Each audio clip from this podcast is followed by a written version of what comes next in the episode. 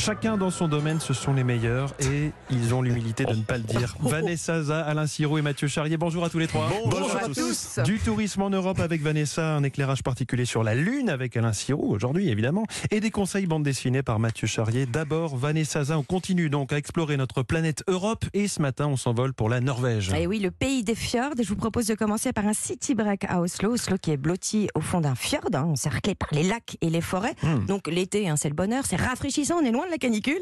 Mais figurez-vous qu'Oslo est encore plus verte cette année. Elle a été élue capitale verte de l'Europe. Donc on vit, on bouge, on mange, on respire vert. Alors ça veut dire quoi? Hmm. On visite la Bah, ville à pied ou à vélo. euh, On y est, on y est, sur des terrasses. Euh, donc, on la visite donc à pied ou à vélo. Beaucoup de quartiers sont entièrement interdits aux voitures. On se promène le long des berges qui sont entièrement aménagées. On déjeune bio sur un toit, donc terrasse paysagée. Donc ça, c'est pour Mathieu. Et puis, on découvre aussi l'autoroute à abeilles. L'autoroute à abeilles. Et que oui, que les abeilles ont euh, elles aussi le- leur autoroute depuis 4 ans. En fait, c'est un circuit qui relie différents lieux de vie qui leur sont réservés, des toits, des cimetières, des écoles. Et le plus impressionnant, c'est le jardin d'abeilles qui est quelque part leur station-service, leur station donc euh, à Nectar. Alors pour finir ce trip à Oslo, j'ai deux activités incontournables. Une bouffée d'adrénaline en descendant en tyrolienne les 360 mètres du saut à ski de Holmenkollen. Vous le connaissez, hein, c'est l'un des plus vieux tremplins du monde. Le premier saut à ski avait eu lieu en 1892. Et puis, un autre rituel norvégien, le sauna. Mais Ah. alors là, le mien, il est flottant.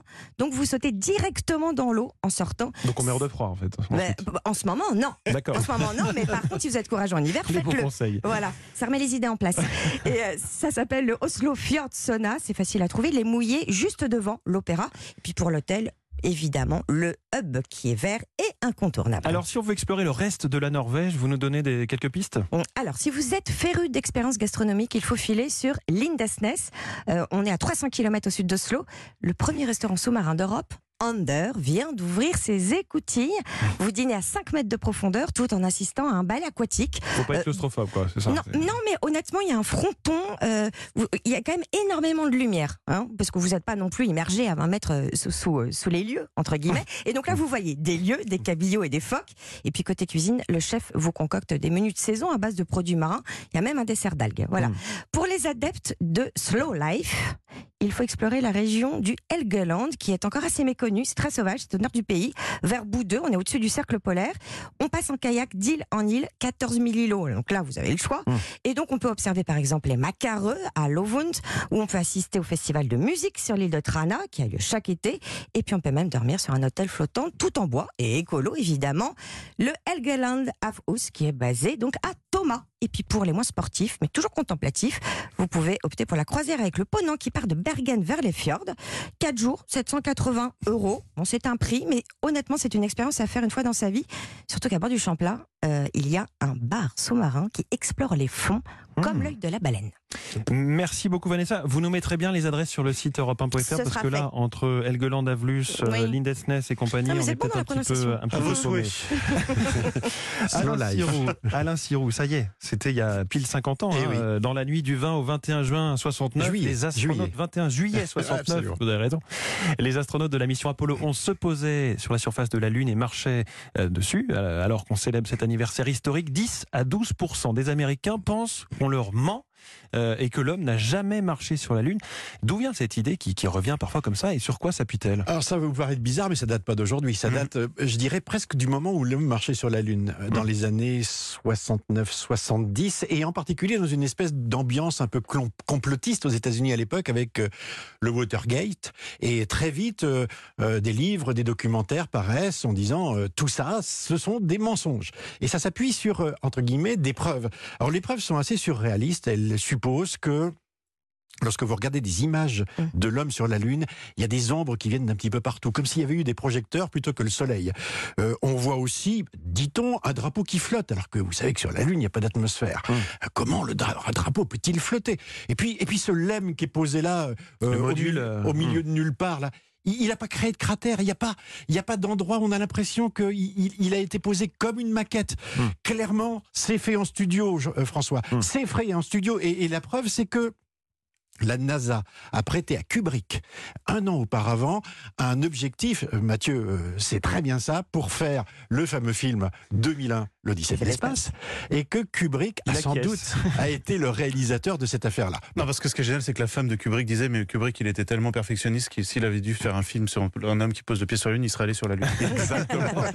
Il aurait exigé. Il aurait que ça- exigé. Ça se passe sur la Lune. Donc chacun se fait sa petite analyse. Oui. Et qu'en est-il? Alors, bah, eh ben, en fait, euh, on- tout de suite, on dit, bah, il y a des preuves. Hum. Regardez, on a ramené en tout 382 kilos d'échantillons que vous pouvez aller examiner. Ils ont été- là- là-haut. Euh, ben, ils sont entreposés à Houston, euh, etc. La, la NASA a fait des photos beaucoup plus tard, assez récemment d'ailleurs, avec euh, une sonde qui s'appelle Lunar Reconnaissance Orbiteur, vue d'en haut, où on voit très précisément les traces des hommes, euh, les, les- les roues des jeeps qui ont roulé dessus, etc. C'est assez marrant d'ailleurs qu'on conteste surtout la première mission, mais les autres.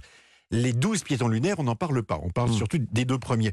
Et puis, euh, vous avez quand même, si c'est un complot, euh, 20 000 entreprises américaines qui ont travaillé sur, ce, sur le programme Apollo.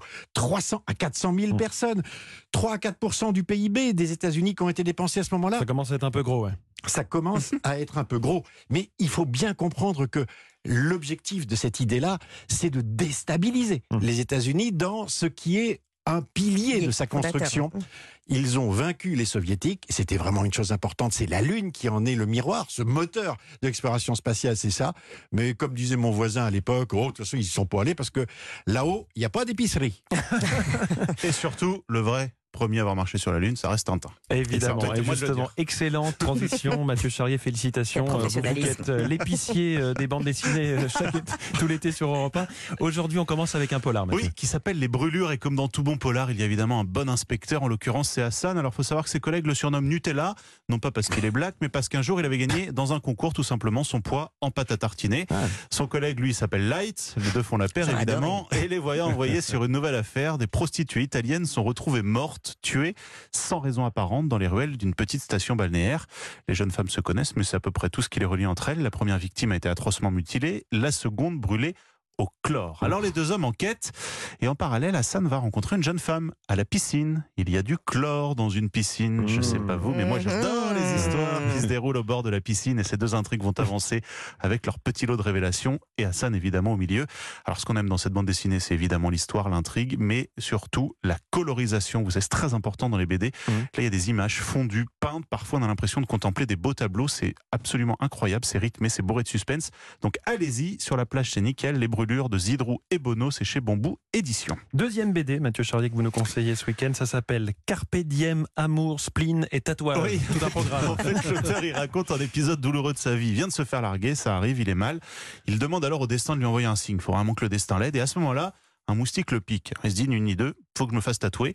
Il appelle son pote, Pierre-Emmanuel, tatoueur, sans filtre. Lui, sur son, le corps, il se tatoue tout ce qu'il aime. hein. Donc il y a son père sur son épaule, un arbre qui porte un cadre avec un triangle, ça c'est sur le tibia, un bébé dans une machine à laver, allez savoir pourquoi. Notre héros va donc lui aussi devoir trouver son dessin. Une rose, ça peut vite ressembler à une salade, lui dit son pote. Une tête de loup, ça fait trop Johnny.